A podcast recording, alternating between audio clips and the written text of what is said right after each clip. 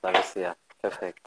Hallöchen. Wie geht's dir? Ich freue mich auf jeden Fall, dass du heute im Podcast bist, dass wir das jetzt auch endlich mal machen können. Ich freue mich auch. Ja, super. Ja, ich würde sagen, wir können äh, loslegen. Stell dich den Leuten kurz vor, wer du bist, was du so machst und ja, leg einfach los. Genau, ich bin Anna, ich bin 27 Jahre alt und mache schon ziemlich lange Bodybuilding bzw. Kraftsport und ähm, ja, bin Wettkampfathletin seit Anfang diesen Jahres. Also dieses Jahr war meine erste offizielle Bodybuilding-Saison. Ja, das ist so das, was den größten Teil meines Lebens einnimmt, der Kraftsport. Ja, das merkt man auf jeden Fall auch. Ähm, bevor wir in die ganzen Details gehen, wie ähm, bist du eigentlich dazu gekommen? Hast du schon als Kind irgendwelche anderen Sportarten gemacht oder hat das wirklich erst alles bei dir mit Krafttraining angefangen? Wie so ein bisschen dein Nee, Sport? tatsächlich überhaupt gar nicht. Also, mh, ich bin damals ins Fitnessstudio gegangen mit diesem typischen Ziel, ich will einfach ein bisschen abnehmen, ich will in Form Bauchbein kommen. Ja, ja, genau. Aber auch bei einer Po für den nächsten Strandurlaub gut in Shape sein. Das Ja. war eigentlich so äh, das Hauptziel damals. Und ich hatte jemanden im Fitnessstudio, der hat Kraft-3-Kampf gemacht. Hm. Und ich fand es da schon total spannend und er hat mich dann so ein bisschen auch äh, ja, daran geführt und mir so mal gezeigt, wie man so Bankdrücken macht oder Kreuzheben. Ja, und dann war es um mich geschehen. Ja, so kam die Liebe halt zum Kraftsport. Mhm. Wie lange ist das her? Wie viele Jahre machst du das jetzt? Das war 2013. Ja, Also? neun Jahre. Ja, Neun Jahre. neun Jahre. Neun Jahre. Also Ja, schon eine ganz lange Zeit. Definitiv. Die Zeit vergeht auch schneller, als man denkt und du bist bis jetzt Das schon neun. Jahre dabei. Und wie war das so am Anfang für dich? War das eigentlich schnell, dass du das auch wirklich ernst genommen hast, auch mit dem richtigen Training, Ernährung oder hast du am Anfang auch sehr viel falsch gemacht oder hast ein bisschen Larifari trainiert oder wie war das bei dir? Mm, Larifari tatsächlich nie. Also ich war immer sehr ehrgeizig in, in dem Sport und in dem, was ich getan habe. Aber ich habe natürlich extrem viele, ja, was heißt Fehler? Ähm, ich musste viel lernen über die Jahre. Also ich habe damals ähm, angefangen mit Keto beziehungsweise Low Carb und habe natürlich nie richtig Muskulatur aufgebaut und habe mich immer gefragt, warum überhaupt? Ja, haben die Kohlenhydrate halt auch im System gefehlt und habe auch sehr, sehr lange ohne Coach gearbeitet. Ähm, ja, also es gab schon Startschwierigkeiten oder es ist auch nicht immer alles so glatt gelaufen. Ich hatte auch zwischendurch mal längere Pausen aufgrund von Krankheit oder ähm, ja, Vorkommnissen, die halt eben dazu geführt haben, dass ich den Sport nicht machen konnte eine längere Zeit.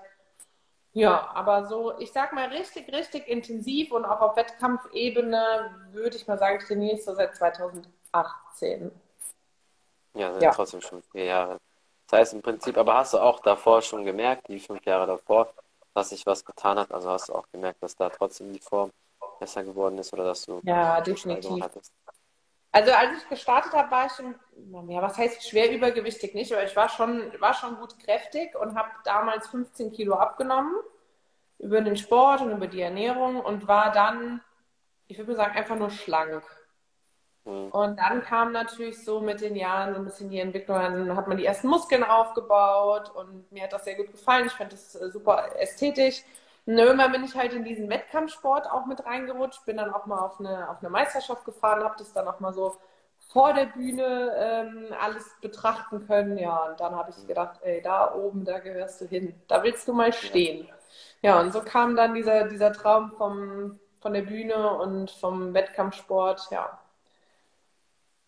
Und jetzt ist um dich geschehen. Jetzt äh, bist du da auf jeden Fall in dem Modus drin und du hast jetzt gesagt, so jetzt, so seit einem Jahr bist du ungefähr in dem, wirklich in dem Wettkampfmodus drin. Ähm, wie, wie war das so bei dir? Hast du dir dann erst einen Coach geholt oder hast du schon vorher einen Coach gehabt? Nee, also ich habe 2019 schon angefangen mit einem Coach zu arbeiten, ähm, wurde aber kurze Zeit darauf äh, operiert. Bei mir wurde ein ähm, relativ großer Tumor entfernt, was bedeutet hat, dass ich fast ein halbes Jahr gar nicht trainieren konnte. Da habe ich das Coaching dann auch erstmal unterbrochen und Ja. dann ist auch so diese, dieser Bühnenwunsch so ein bisschen in den Hintergrund gerutscht. Mm, habe aber dann, als ich wieder fit war, das Coaching wieder aufgenommen und habe dann auch die komplette Wettkampfvorbereitung mit meinem Coach gemacht und dann sind wir ähm, im April diesen Jahres das erste Mal dann auch ähm, ja, auf die Wettkämpfe gefahren. Und dann hatte ich dieses Jahr im Frühjahr meine erste Wettkampfsaison. Ja. Jetzt habe ich Blut geleckt. ja, das, das merkt man. Also man, man, merkt auf jeden Fall auch, dass du sehr ehrgeizig bist, dass du sehr viel Disziplin hast. Das ist ja auch wichtig. Ich meine, in allen Bereichen im Leben, aber gerade im Sport ist das nochmal sehr, sehr wichtig. Ja, definitiv. Obwohl ich finde, dass wenn du im, im Sport sehr diszipliniert und erfolgreich bist, dass sich das wiederum auch sehr schnell auf andere ja, ja, Lebensbereiche auswirkt und du in allen anderen Lebensbereichen auch auf einmal sehr zielstrebig und diszipliniert ja. bist. Das ja. stimmt. Das sieht man auch daran, dass halt viele Top-Sportler oder Athleten, wenn die dann nach ihrer Karriere oder währenddessen andere Business hochziehen, dass sie da trotzdem sehr, sehr schnell voll gut werden, weil die halt diese Disziplin halt ja, mitnehmen. Es ist halt kein Problem, um 4 Uhr aufzustehen, dann zu trainieren, wenn es nicht anders geht. Ich meine, ich mache das auch so, weil halt abends ist außer Samstag, Sonntag halt zu spät. Dann äh, muss man um 5 aufstehen, um 6 macht das Gym auf, dann wird trainiert und dann geht's äh, los mit dem Tag, weil es sonst anders nicht geht. Ja. ja, eben, weil man also seine Routine gefunden hat ne, oder da diszipliniert ist, wenn du ein Ziel hast. Ja. Ja, nee, das wirkt sich auf viele Bereiche aus. Bitte, was sagst du? Ich habe gesagt, wenn man keine Routine hat, ist es auch ein bisschen schwierig. Ich meine, gerade im Sport, das ist dann, dann ja. trainiert man halt viel nach Gefühl und das ist halt nicht so gut, da kommst du nicht wirklich voran. Ja, ja. Ja. Wie war das bei dir am Anfang mit dem Training, als du angefangen hast, bestimmte Favorites gehabt oder hast du dann schon geguckt, dass du eine Struktur hast oder dass du dann schon nach Plan trainierst oder hast du am Anfang viel so einfach nach Lust und Laune trainiert? Nee, also ich hatte schon immer einen Plan. Also auch früher schon, als ich angefangen habe. Und was sich bei mir wirklich immer komplett durchgezogen hat, ich, ich mochte es schon immer sehr schwer zu trainieren. Also ich hatte damals schon immer so im, im Gym den Anreiz, so die stärkste Frau im Fitnessstudio zu sein und möglichst viel Gewicht zu bewegen, ähm, halt aber auch mit, mit Köpfchen und Verstand. Und das ist tatsächlich bis heute auch so geblieben. Also ich, ähm, ich mag das total, mich da selber herauszufordern und einfach jeden Tag besser zu werden, jeden Tag mein, mein, ja, mein Ziel von gestern wieder zu über, überbieten oder zu übertrumpfen. Und das war tatsächlich schon immer so. Aber so Lieblingsübungen, so alle schweren Grundübungen. Also damals äh, Kreuzheben, ne, das war so die, so die Lieblingsübung, mache ich mittlerweile nicht mehr oder schon seit vielen Jahren nicht mehr. Ja. Und irgendwie sonst äh, Hip Thrust oder sonst was, was viele auch machen, gerade für Booty Workouts. Ich hasse Weiß nicht. So. Echt? Also ich habe Hip Thrust tatsächlich auch immer noch im, im Trainingsplan drin. Ähm, aber sind wir mal ganz ehrlich, ist eine super ätzende Übung. Ja, das stimmt tatsächlich. Aber aber es wird halt durchgezogen. Ne? Es gibt halt einfach keine.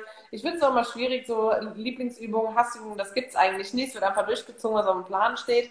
Ähm, aber ja, das ist schon so gerne machen, ja. Ja, also es hilft auf jeden Fall gut, was äh, Booty betrifft. Na klar, Squats und andere Übungen auch. Aber ich finde, also für mich persönlich, die äh, hilft sehr, sehr viel. Ansonsten, ja gut, beim Kampfsport ist natürlich, du hast halt viele Sprünge, Kicks. Ähm, da hast du natürlich auch sehr, sehr viele Gains, was, was das betrifft. Wenn man mal zum Beispiel Top-Kampfsportler beobachtet, ähm, haben normalerweise auch immer gute Beine und guten weil halt, ja, du stehst halt tief, viele, viele Sprünge, viele Kicks und das, äh, da trainierst du nochmal die Muskeln in gewissen Stellen, wo du die vielleicht auch nicht so einfach triffst mit, mit den normalen Übungen. Ja, ja. Also ich habe tatsächlich in meinem Leben auch mal äh, Kampfsport gemacht. Ja? Ja, ich habe damals Judo gemacht. Ja. Wie lange hast du das gemacht? Vier Jahre. Na cool, dann kannte er bestimmt. Das war so die Zeit so vom, vom Kraftsport. Also schon immer super sportlich gewesen. Das war schon, hat irgendwie immer zum Leben dazugehört, aber nie was, wo drin ich, wo ich so langfristig auch Bock drauf hatte. Und du gemerkt okay, das ist so dein Ding. Aber ich meine, vier Jahre ist ja nicht wenig. Das heißt, quasi von ja. 14 bis 18 hast du so dann Judo gemacht. Nee, da war ich noch ein bisschen jünger, glaube ich. Also es war, ich glaube, so mit zwölf oder so habe ich damit angefangen. Ja, so um den Dreh. Also noch bevor ich überhaupt in diesen ganzen Kraftsport reingekommen bin. So die ja. ganze Kindheit war halt schon sehr sportlich, aber ja, irgendwie nichts, was mich so, so lang gepackt hat wie der Kraftsport jetzt. Ja, aber hast ja jetzt dein Ding gefunden. Aber dann kannst du bestimmt immer noch was vom Julius von damals. So, wenn einmal so einer jemand deinen Nacken packt im Gym, dann schmeißt er einfach rüber mit Überwurf oder so. Wird direkt umgehauen. Genau, definitiv. Weil da muss er halt auch sehr, sehr stark sein. Also was viele Leute unterschätzen, vor allem halt auch, man sieht das am besten Beispiel die ganzen Wrestler oder Ringer jetzt in der UFC, die aus Russland oder so Dagestan vor allem diese Ecke kommen, die sind halt wirklich stark. Also es gibt, das merkst du halt auch bestimmt bei Leuten, die halt Kraft-3-Kampf machen oder wirklich stark sind. Wenn du die anfällst, wenn du die packst, so der Griff, der ist so hart wie Stein und das ist egal wie viel du äh, pumpst oder wie sehr man den Bizeps aufpumpt, manche haben so diese Grundstärke einfach, aber gerade sowas wie Ringen macht dich einfach richtig stark. Also du hast diese tiefen Muskeln einfach. Und Gut, das ist halt äh, aber auch viel Technik, ne? Also Kraftsport ist ja, klar. Ähm, Kampfsport ist ja super viel Technik auch. Auf jeden Fall, definitiv, das stimmt. Aber ich meine, Technik brauchst du ja eh überall beim Krafttraining. Viele Leute denken ja, man kann ja ohne Technik arbeiten, einfach irgendwie schwingen oder einfach das Gewicht hochbewegen, aber man braucht auch schon noch Technik. Technik, Technik immer vor Gewicht. Ja, das stimmt. Das stimmt. So. Auch wenn Markus Rühl da was anderes erzählt. Ja, das hat, das hat er nur, das, das sagt er nur so, bei dem ging es auch, am Anfang musste er auch die richtige Technik machen. Der kann das ja nur ja. so machen, weil er die Technik auch, auch kann. Das müssen Leute auch so ein bisschen richtig ja. einordnen. Aber ja, man merkt definitiv, dass das so dein ähm, Ding ist. Wie ist das bei dir allgemein, wenn du trainierst, wenn wenn du Off-Season bist, ernährst du dich sehr, sehr gesund, sehr, sehr clean oder ähm, haust auch mal so rein oder isst ja ganz viel Cheat Meals oder sonst was? Ich hau auch mal rein. ja, also äh, ähm, was ich ja mal so ein bisschen schwierig finde, ist zu sagen, so ähm, was ist gesund und was ist ungesund. Also ich finde mal so ein bisschen die Menge macht das Gift. Und ähm, ich bin jemand, ich bin in einer, in einer Prep oder in einer Diät extrem diszipliniert und extrem äh, also 1000 Prozent, da gibt es auch keinerlei Abweichungen. Also da werden, wenn da 50 Gramm Reis auf dem Plan stehen, dann sind es keine 51 Gramm. Also da wird Eine Reiskorn aber muss weg. Das ist, also da ähm, war oder bin ich sehr, sehr diszipliniert. Off-Season, ganz ehrlich, es ist eine Off-Season. Und ja. ähm, klar, trotzdem esse ich nach Plan.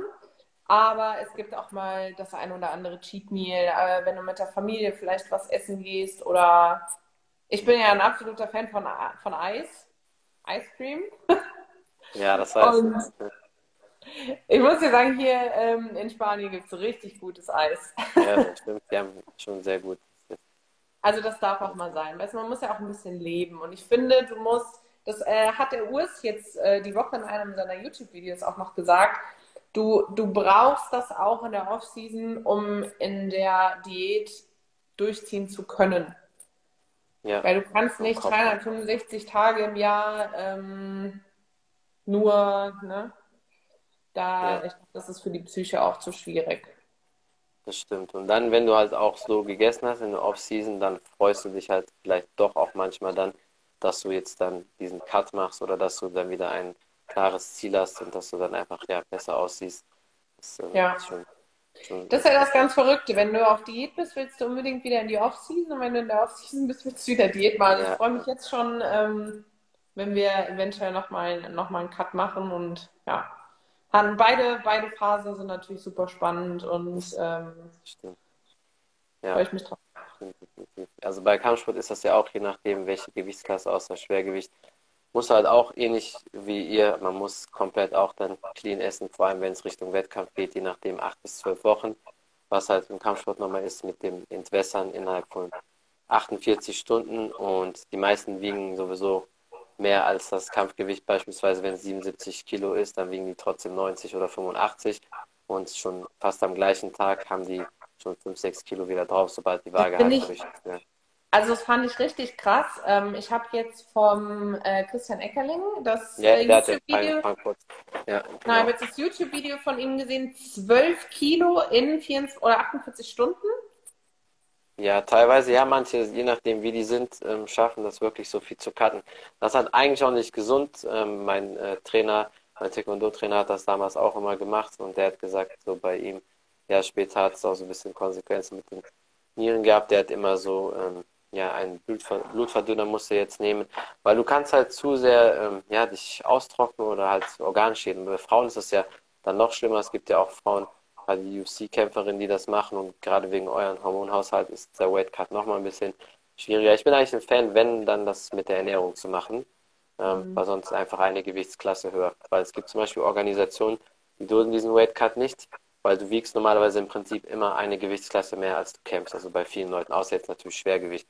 Und dann machen die das halt so, dass die Leute einfach alle direkt eine höher kämpfen. Dann musst du nicht wirklich Weight Cut machen, sondern vielleicht zwei, drei, vier Kilo nur mit Ernährung und das ist ja nicht schlimm. Aber dieser Wassercut ist wirklich hart, weil für Leute, die nicht wissen, wie das geht, ich weiß, manche Bodybuilder machen das teilweise auch mit Sauna und so, aber du hast halt so ein, ja, so einen Trainingsanzug an, wirklich Hose, Jacke komplett und dann schwitzt du. Du springst Seil, du machst Schattenboxen, du machst was an den Pratzen mhm. und schwitzt. Und alle halbe Stunde, Stunde wird er ausgezogen, das ist schon vollgesungen.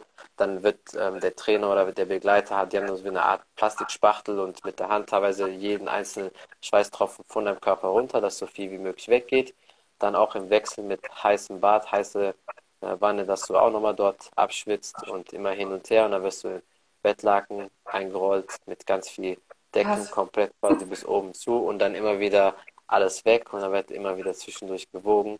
Ähm, es gibt auch so kleine Mini-Saunas, das machen die gerade, wenn die halt in so Hotels sind, wo was nicht ist. Die nehmen wie so ein kleines Zelt aus mit Reißverschluss, du sitzt da drin und kannst einfach sozusagen auch abschwitzen. Kopf ragt raus und der Rest ist dann quasi so in diesem Zelt, in dieser Mini-Sauna. Ja gut, da geht schon ein bisschen. Ist ja auch vielen männlichen Bodybuildern so, ne, dass die nochmal, äh, dass sie die Waage nicht schaffen und dann irgendwie versuchen müssen, nochmal in einer Stunde irgendwie Kilos zu machen. Da sind, äh, beziehungsweise in meiner Klasse sind wir davon ja Gott sei Dank verschont. Also wir werden ja nicht nach Gewicht eingestuft. Ähm, ja. Von daher ist es da nicht so, nicht so krass. Aber es ist schon heftig. Ne? Also ich finde es auch immer interessant, was, ja. was du, was der Körper so kann. Körper kann auf jeden Fall viel. Frage ja. ist halt, wie ähm, gesund ist das dauerhaft? So viele wollen das vielleicht so als einmal Challenge, aber je älter zum Beispiel, wenn die, wenn die Kämpfer so 30 und älter sind, dann gehen die meistens eh eine Gewichtsklasse höher, weil es der Körper will einfach nicht. Weil es gibt manche, die sind schon shredded und eigentlich ripped, also gerade viele Kampfsportler sind sowieso schon ganz gut so definiert und wenn du, je mehr Muskel du hast, du weißt das ja selber, kannst du auch besser Wasser ziehen und auch wieder rauslassen. Und wenn bei diesen Leuten, wenn die schon eh mega ripped sind und wenig Körperfett haben, wenn da nichts mehr geht, der Körper blockt einfach, der will das nicht mehr. Und deswegen ist, also ich bin immer ein Fan gewesen, um einfach eine höhere Gewichtsklasse zu nehmen, weil da musst du einfach ja, besser trainieren und ein bisschen mehr in deinen. Fähigkeiten. Ja, ich habe das, ich selber habe es nie äh, gerne äh, gemocht, deswegen habe ich immer geguckt, dass ich plus minus 5 Kilo auf dem gleichen Gewicht war, weil 5, 4, 5 Kilo kannst du mit sechs Wochen, acht Wochen einfach Kalorien reduzieren, dann bist du in der mhm. letzten Woche auf dem Gewicht oder ein Kilo oder so, ist, ist kein Problem. Aber wenn du in zwei, drei Tagen 10, 15 Kilo ist, äh, auf jeden Fall, ja, schwer. Ja, das ist natürlich strapazisch für den Körper. Definitiv. Definitiv, ja. Das stimmt, was krass war. Bei Christian war das so 96 Kilo auf 77 dann, das ist ja schon. Ja, ja, ich habe das YouTube-Video gesehen und war ziemlich, puh, krass. Ja, das war schon, war schon, war schon übel. Das hast, das hast du ja nicht. Ne? Wie viel cuttest du so oder wie viel musst du runter? Meistens, wenn du. Ähm, also zu meiner gehst. ersten Prep war es extrem viel. Ich habe 20 Kilo gecuttet. Hm.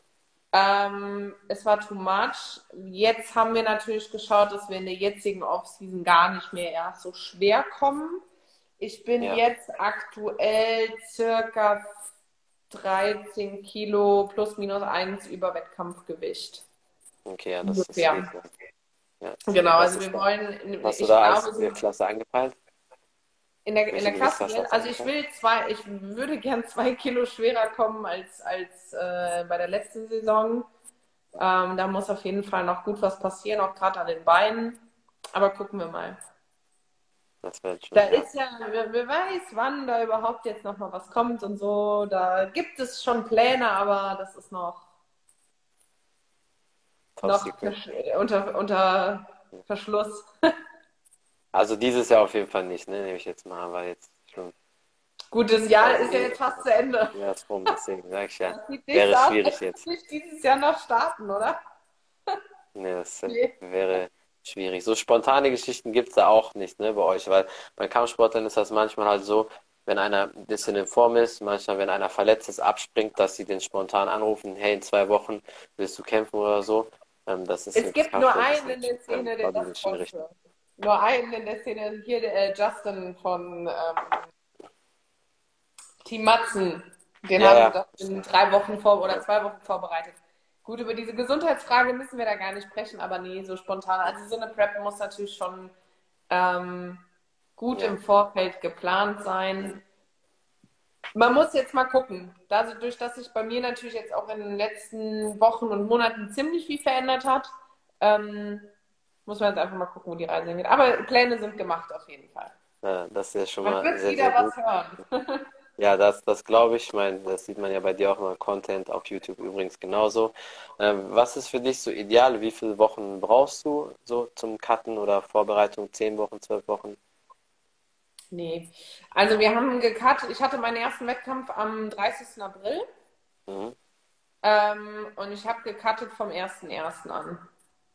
Okay. Also fünf Monate und ich bin den letzten Wettkampf gegangen äh, Anfang Juni, beziehungsweise Ende Mai. Also kannst du sagen, ich habe ein halbes Jahr habe ich diätet. Okay, das ist natürlich schon sehr, sehr lang. Gut, gerade bei der ersten ist natürlich, dass du intensiv Zeit nimmst. Ich kenne halt viele, wenn die es halt schon länger machen, die machen ihre zwölf Wochen, zehn Wochen so und dann sind die ready. Ich glaube einfach, das ist von, erstens ist es von Körper zu Körper unterschiedlich und ähm, ich bin eher ein Fan davon, langsamer zu cutten, weil es einfach gesundheitlich natürlich besser ist, als in einer kürzeren Zeit zu cutten. Ähm, ja, ja, doch lieber, lieber länger ausdiäten, also ne, lieber länger Diät machen und am Ende auch wieder länger ausdiäten und nicht hier so Hauruck-Aktionen. Also das, was der Justin da gemacht hat, war natürlich gesundheitlich nicht so, ne? Das, das stimmt. Aber ich glaube, gut, wenn man jung ist, kann der Körper das vielleicht einmal noch verzeihen, aber wenn man das zu viel macht, natürlich auch nicht so gut. Schau mal, die Janine, da- ah, Grüße an die Janine. Ich hab's, Meine ich hab's an, angepinnt, ja. Janine und ich standen zusammen auf der Bühne und sie schrieb ihre Wettkampfvorbereitung in neuneinhalb Monate. Mhm. Ja, schon, schon Ja. krass. Lange Ja, Zeit auf jeden Fall. Definitiv da. Was isst du dann so gerade in der Diät, wenn du merkst, okay, du brauchst irgendwas, was Süßes, was irgendwas oder keine Ahnung, worauf du Bock hast, dann hast du quasi Pech gehabt, ziehst du einfach so durch oder hast du irgendwelche Snacks, sag ich mal, die gesund sind, wo du halt vielleicht das ein bisschen Nö. umgehen kannst. Also äh, ganz in der ganz, ganz tiefen Prep habe ich öfters mal ähm, Gurke oder sowas, ne? Also es gibt, es gibt eine Story, wo ich ähm, unterwegs war mit einem äh, meinem besten Freund und es, äh, wir haben eingekauft und ich hatte Zucchini gekauft. Und ich hatte halt Ja. einfach so Hunger, dass ich einfach diese rohe Zucchini gegessen habe. Ja, ähm, als Snack sozusagen für diese Zucchini reingegessen. Also Gurke oder Zucchini, ähm, Gemüse mit viel Wasser, aber ansonsten viel trinken. Kaugummi kauen war so, war so, glaube ich, noch so ein kleines Suchtthema bei mir. Ich habe sehr viel Kaugummi gekaut, aber ansonsten, es gab da keine, Ja. keine Ausnahmen und ja. Ich meine, es war ja freiwillig, ich habe mir das ja so ausgesucht. Ja, das, das stimmt tatsächlich, da hast du recht. Also ich weiß ich hatte einmal bei mir im Podcast äh, John John Park, das ist der Sohn von Reg Park, ich weiß nicht, ob du den kennst, der Bodybuilder damals, der Arnold inspiriert hat, der in den ersten Herkules-Filmen damals in den 50ern war und ähm, der war auch, die waren damals auch natural und die waren wirklich auch krass stark und die haben wirklich viel gegessen und der hat aber auch gesagt, wenn dann Diät war, dann war einfach, ja, der hat es durchgezogen, hat aber gleichzeitig auch, was denen geholfen also sein Vater geholfen hat, war halt Dankbarkeit, dass er sich so dachte, okay, aber ich kann wenigstens trotzdem essen, weil andere Leute können gar nicht essen. Du hast Ja. jetzt einfach für ein paar Wochen, dass du halt, sag ich mal, ein bisschen weniger Auswahl hast, aber du kannst halt trotzdem immer noch was essen. Ich glaube, wenn, du- wenn man sich das vor Augen hält, dann ist das Du trotzdem musst dir einfach immer wieder vor Augen halten, dass du das freiwillig machst. So, Ja. du hast dich dazu entschieden, diese, diese Diät zu machen. Du hast dich entschieden, diesen Wettkampf zu machen, also ziehst halt auch durch. Ähm, das, ne, ich, also das war immer so mein Ansporn.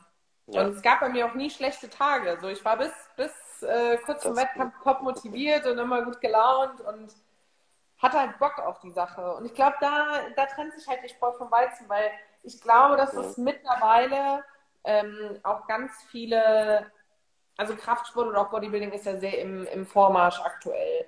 Und ich glaube, dass es ganz viele Athleten gibt, die machen das so ein bisschen, um auch auf diesen Zug aufzuspringen, weil es macht ja jeder. Ja, Trend. Ja, ja, ich es weiß. ist ein Trend, Road to, genau. Road to IFBB 2025, obwohl noch keine einzige Trainingssession und sonst was. Richtig, Ja, richtig. Und es ist, das ist meiner Meinung nach sehr, sehr schade, weil erstens vergessen die Leute so ein bisschen, was das auch für ein gesundheitlicher Faktor ist.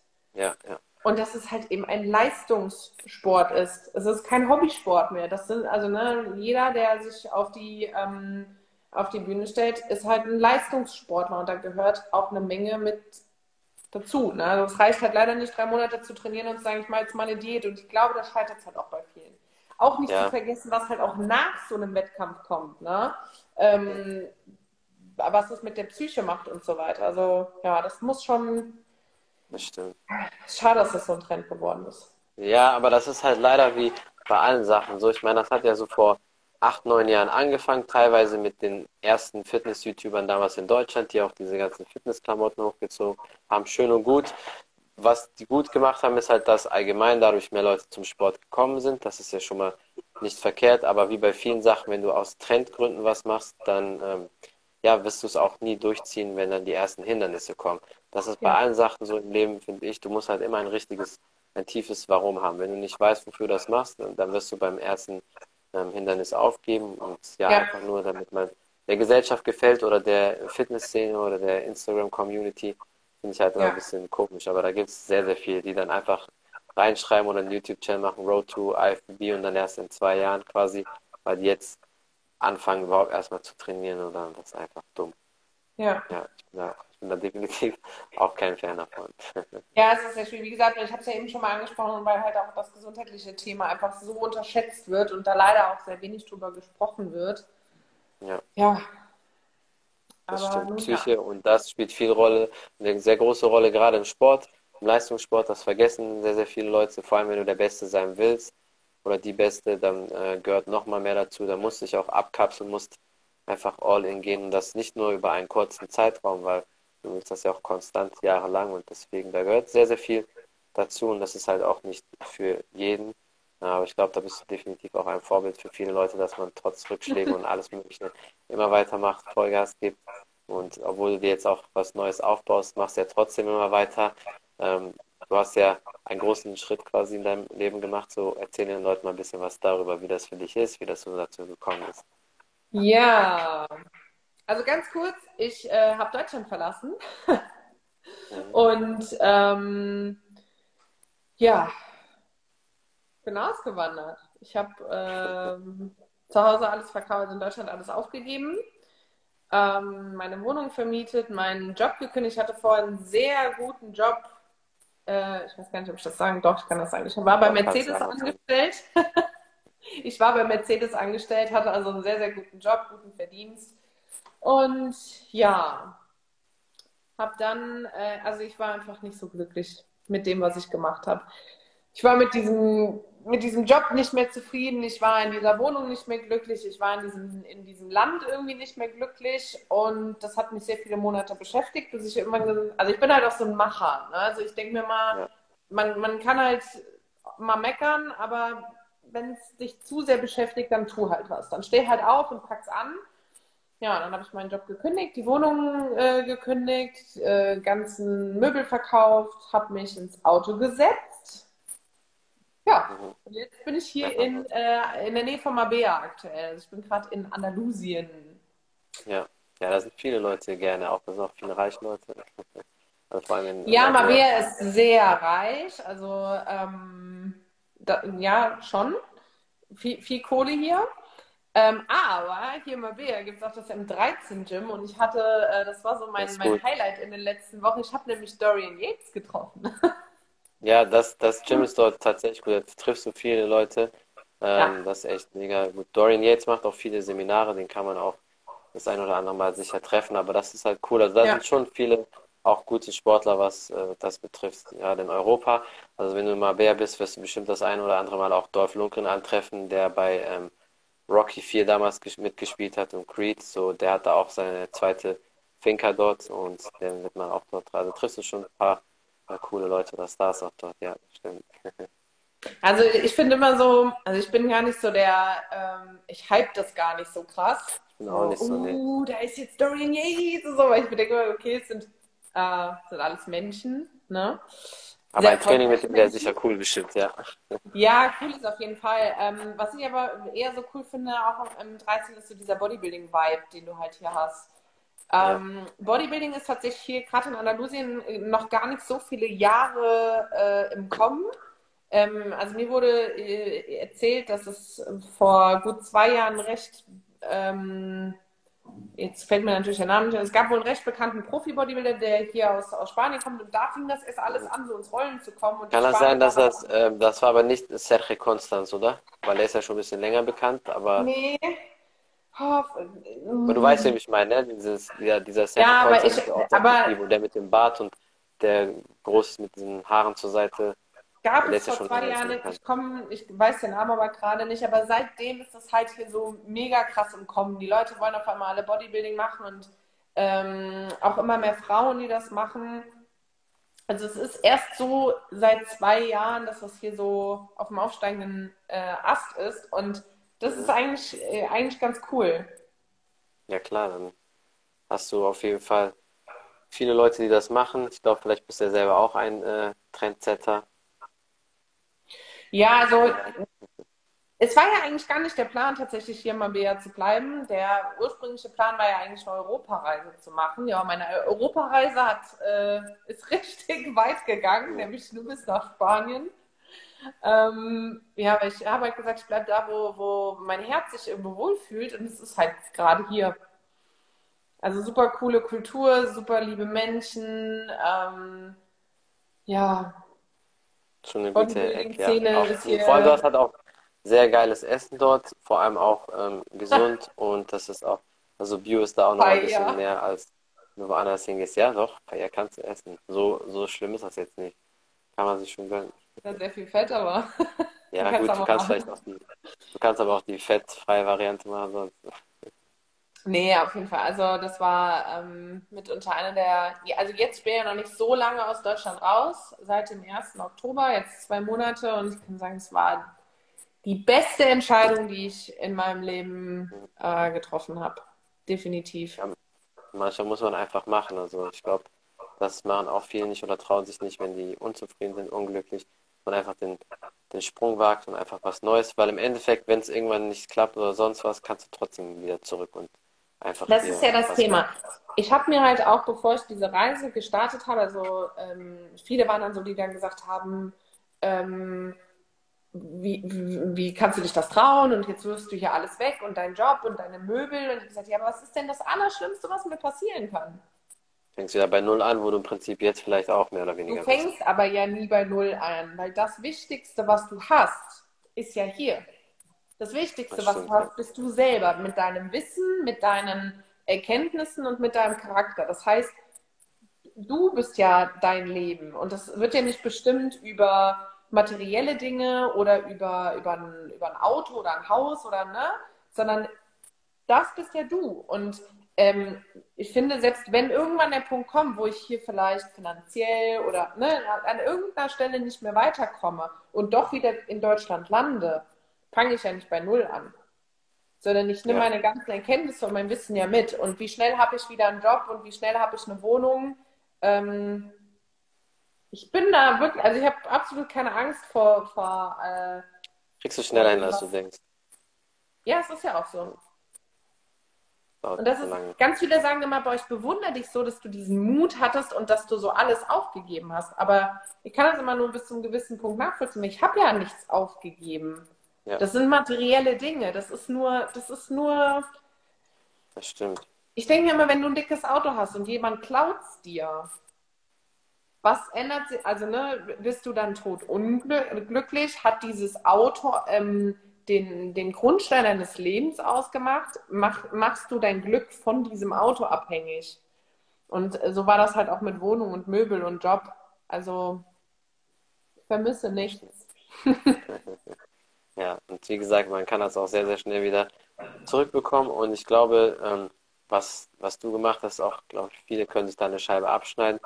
Du hast dich zum einen einfach getraut, aber du weißt halt auch, warum du es machst. Und ich glaube, viele Leute wenn man einfach so Sachen macht, unüberlegt oder spontan oder nur weil es ein Trend ist, dann ist es immer schwierig. Aber wenn du genau weißt, warum, ne, dann, dann, du hast ja auch einen Sinn dahinter. Du gibst dann nochmal Vollgas. Du, man merkt ja auch, dass du glücklicher bist, dass es dir gut tut. Und deswegen ja. ist das auch sehr wichtig, dass man manchmal auch sein Herz folgt und nicht einfach nur, wenn man irgendwo ist, machen, gerade was Job betrifft, machen das sehr, sehr, sehr viele Leute, dass die irgendwas machen, irgendwas ausüben, was die einfach gar nicht erfüllt. Ich habe es ja auch viele Jahre so gemacht. Ich meine, ich war auch so viele Jahre im Vertrieb angestellt und habe einen Job gemacht, der mir bedingt Spaß gemacht hat. Aber sind wir doch mal ehrlich, wem, wem macht es denn Spaß, von morgens acht bis abends um acht irgendwo in einem Büro zu sitzen und nichts vom Leben zu haben? Stimmt, ja. Also da kannst du noch so viel Geld verdienen. Die Frage ist ja auch immer, was machst du mit dem ganzen Geld, wenn du gar keine Zeit hast, es auszugeben? Ja, Na, also das, aber das ist auch immer so, ähm, ich will ja gar nicht meine, meine Vorstellungen oder mein, mm, mein Mindset auf irgendwen anders münzen. Also das soll ja. ja jeder für sich entscheiden. Es gibt bestimmt auch jemanden, der von acht bis acht gerne im Büro sitzt und der damit glücklich ist. Und das ist auch vollkommen in Ordnung so. Das ist vollkommen, vollkommen in Ordnung. Jeder soll das tun, was er liebt. Und ähm, ja, deshalb bin ich hier. Das stimmt. Hast du da irgendwelche äh, Pläne für die Zukunft oder irgendwas, was du in nächster Zeit vorhast, so trainingstechnisch oder allgemein, dass du jetzt dort lebst oder lässt alles auf dich zukommen? Also ich lasse sehr viel auf mich zukommen, weil ich einfach ähm, weiß, dass nichts planbar ist. Deswegen, also ich lebe so jeden Tag, wie er halt eben kommt. Aber klar, so gewisse Wünsche oder Träume sind natürlich da. Ähm, in sportlicher Sicht ähm, habe ich schon sehr große Wünsche oder sehr große Ziele, sagen wir es mal so. Mm, ja, da schauen wir jetzt mal, wann, wann wir da wieder angreifen. Aber ich, so Pro-Card wäre definitiv eines der, der Ziele, die ich habe in dem Sport. Ähm, ich will unbedingt wieder auf die Bühne. Ich will hoffentlich ganz lange gesund bleiben, damit ich diesen Sport so machen kann. Ich möchte gerne meine Selbstständigkeit ausbauen. Also ich bin ähm, mittlerweile selber Coach, aber nur im Lifestyle-Bereich. Also ich mache nichts Richtung, Richtung Wettkämpfe, mache aber Lifestyle-Coaching und ja, habe da noch so ein paar Projekte, die jetzt laufen, will da erfolgreich sein und ansonsten einfach gesund bleiben. Ja, das ist natürlich das Wichtigste und ich hoffe, dass du auch da alles schaffst, erreichst. Ähm, hast du sonst irgendwas noch äh, zu sagen, was den Leuten auf dem Weg mitgehen möchtest? Irgendwelche Tipps? Äh, irgendwas, was du promoten willst oder so? Ja, also auf jeden Fall mein Lifestyle-Coaching, wenn du mich schon so fragst. Ja, alles raus. Also, wenn ihr Tipps und Tricks braucht oder äh, jetzt für den, den kommenden Sommer, der ja äh, dann nächstes Jahr auch wieder vor der Tür steht, in Shape kommen wollt, dann könnt ihr euch gerne melden. Ähm, gerne auf meinem YouTube-Kanal vorbeischauen. Ich bin ja. sehr aktiv bei YouTube. Da gibt es auch äh, viele Reisevlogs und auch Trainingsvideos. Da findet ihr mich unter Forged of Steel, also wie ich auch hier bei Instagram heiße. Ähm, und ansonsten Message an die Leute. Ja, ich würde mir super wünschen, dass die Menschen mh, mm, mehr Mut haben, das zu tun, was sie wirklich erfüllt, was sie wollen. Und ähm, was ich mir ganz, ganz doll wünsche, ist, dass die Menschen respektvoller zueinander sind und ähm, liebevoller und ja, dass es weniger Missgunst und Neid und Hass auf dieser Welt gibt. Das, das wäre so ein, das ist ein ganz großer Wunsch, ja. Ja, definitiv. Da hast du was sehr Wichtiges gesagt. Ähm, ja, vielen Dank auf jeden Fall für deine Zeit. Ich hoffe, dass wir noch viele Podcasts in der Zukunft Dankeschön. machen werden. Danke, danke. Sehr, sehr gerne. Bis dann dann. Danke für deine Einladung. Sehr, sehr gerne, jederzeit Hat wieder. Mich sehr gefreut. Gerne, gerne immer wieder. Bis dann. Ciao. Liebe Grüße aus Spanien. Das war's von The Martial Arts Show 2.0. Ich bin euer Podcast-Host Khalid und mein Gast heute war die liebe Anna. Und wir haben über den Weg geredet zum Sport, Bodybuilding, ihr Training, Wettkampfvorbereitung, ihre Ziele, warum sie ausgewandert ist und vieles mehr. Vielen Dank fürs Zuhören, vielen Dank fürs Zuschauen. Vergesst auf jeden Fall nicht, bei ihr vorbeizuschauen auf Instagram und auf ihren YouTube-Channel. Wenn ihr mehr über den Podcast wissen möchtet, auf Spotify, iTunes und alle möglichen Audioplattformen einfach The Martial Arts Show 2.0 eingeben. Dort werdet ihr mich finden. Vielen Dank für den Support. Bis zum nächsten Mal. Ciao, ciao.